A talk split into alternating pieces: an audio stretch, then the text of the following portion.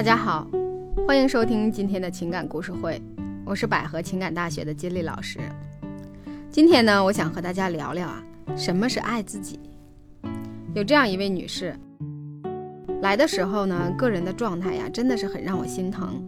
她做过了一次乳腺手术，当时恢复的还可以啊，但是在来找我之前呢，检查的时候又发现有个结节，有不太好的迹象。有可能还需要第二次手术，整个人呢面色也很憔悴。他说呀，金老师，我实在是太累了，也没有任何的办法。我呢想和老公达成协议哈，我同意离婚啊，先让他净身出户。如果哈两年后他还和那个女孩子在一起，我就承认他们是真爱，我就给我老公买房子成全他们。我并不在乎钱。但是我就是想让他知道，我才是真爱他的那个人。您说这样行吗？他真的是太能干了，家里家外一把手，两边的家里呢有什么事情也都是他处理。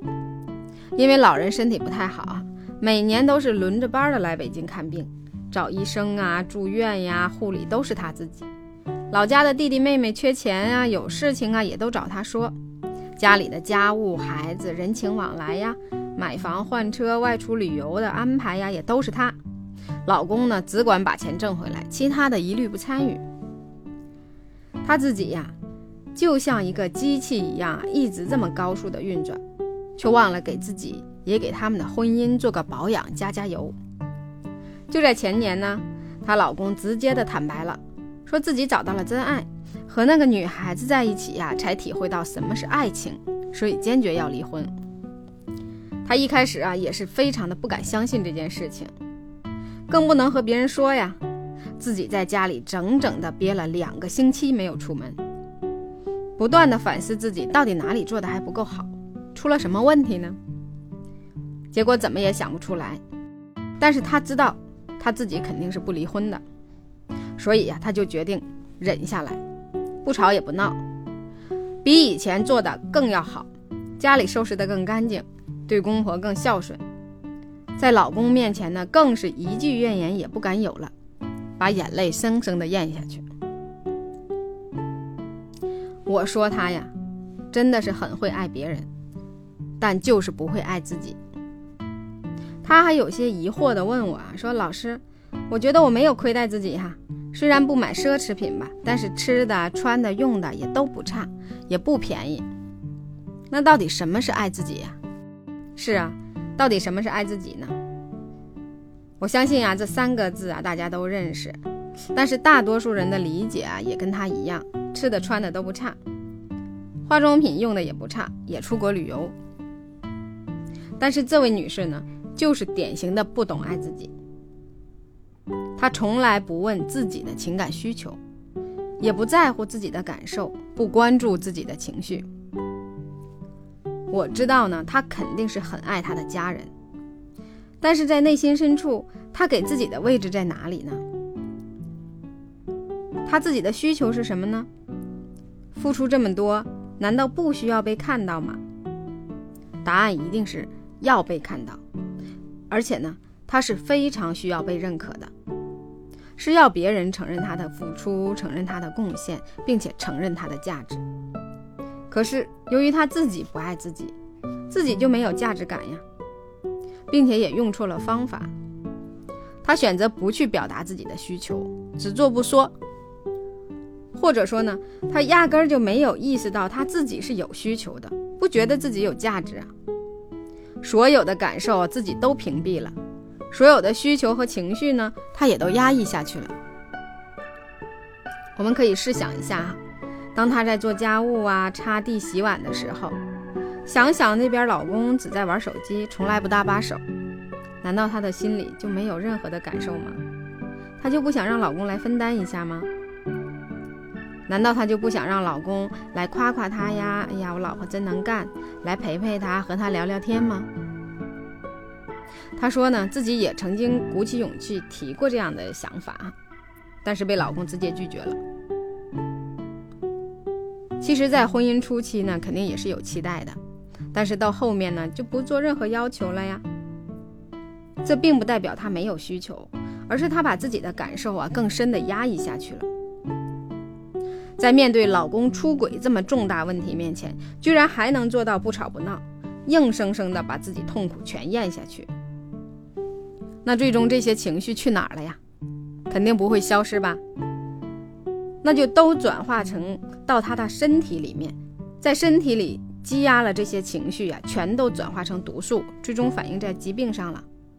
现在什么乳腺类的呀、肾脏啊，还有淋巴类的疾病。基本上都和情绪压抑是有关的。他的医生也跟他说啊，就像他得的这种病，其实就是心理压抑造成的。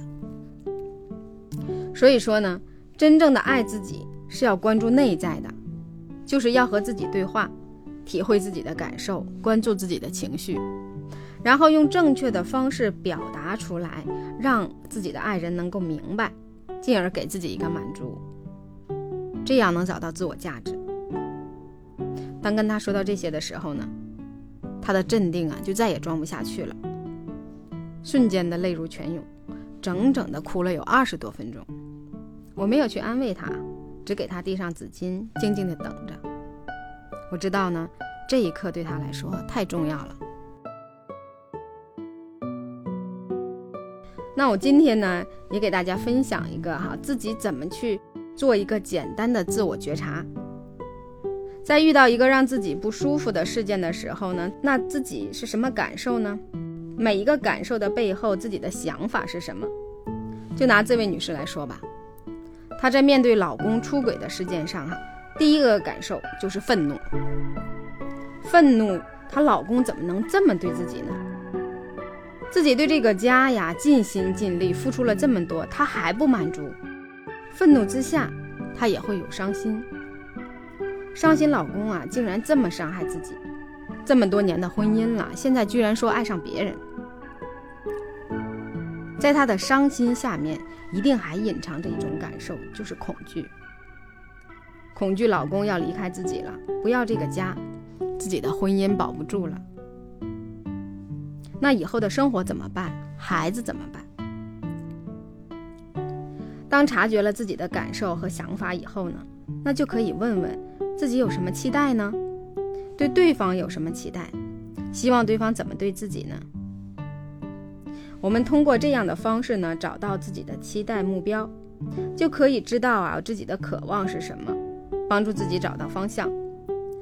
再反过来倒推到对这个事件当初的行为表现上，那就可以看到自己当时的行为问题出现在哪里，也就知道后面该怎么做了。啊，在咨询中呢，我帮助他进行了心理疏导，订立了他的目标，并且给予了方法啊，给予了他的指导。让我很欣慰的是啊，就在前两天呢，也收到了他的信息啊，他说最近呢自己有了很大的改变，学会了自我觉察，并且也能够看到她老公的内心需求，这样呢就可以和老公呢很好的沟通，并且表达自己了，这让她觉得很神奇哈。自己不再像以前那么贤惠了，可是呢，自己很轻松，并且老公对她的态度也有了很大的转变，关系也有了进步。老公还主动说过需不需要帮他干点活，这让她很开心。她说呢，她老公现在不提离婚了，虽然呢还能感觉到啊，他的心没有百分之百回归到自己身上，但是她现在很有信心，也很有力量。知道后面怎么去做了，自己呢一定能够把这个日子过好！很感谢我们当初对他的帮助，所以我们一定是要先做一个重视自己、爱自己的人，能够找到自己的渴望，并且呢会用正确的表达方式去和对方沟通，那别人才能看到你的价值，重视你和爱你。好的，今天的节目呢我们就到这里结束了。如果您也遇到情感问题呢，可以加我们的微信，b h q g y k，就是百合情感的首字母再加上 y k，嗯，我们可以呢帮您来解决。下期节目我们再见。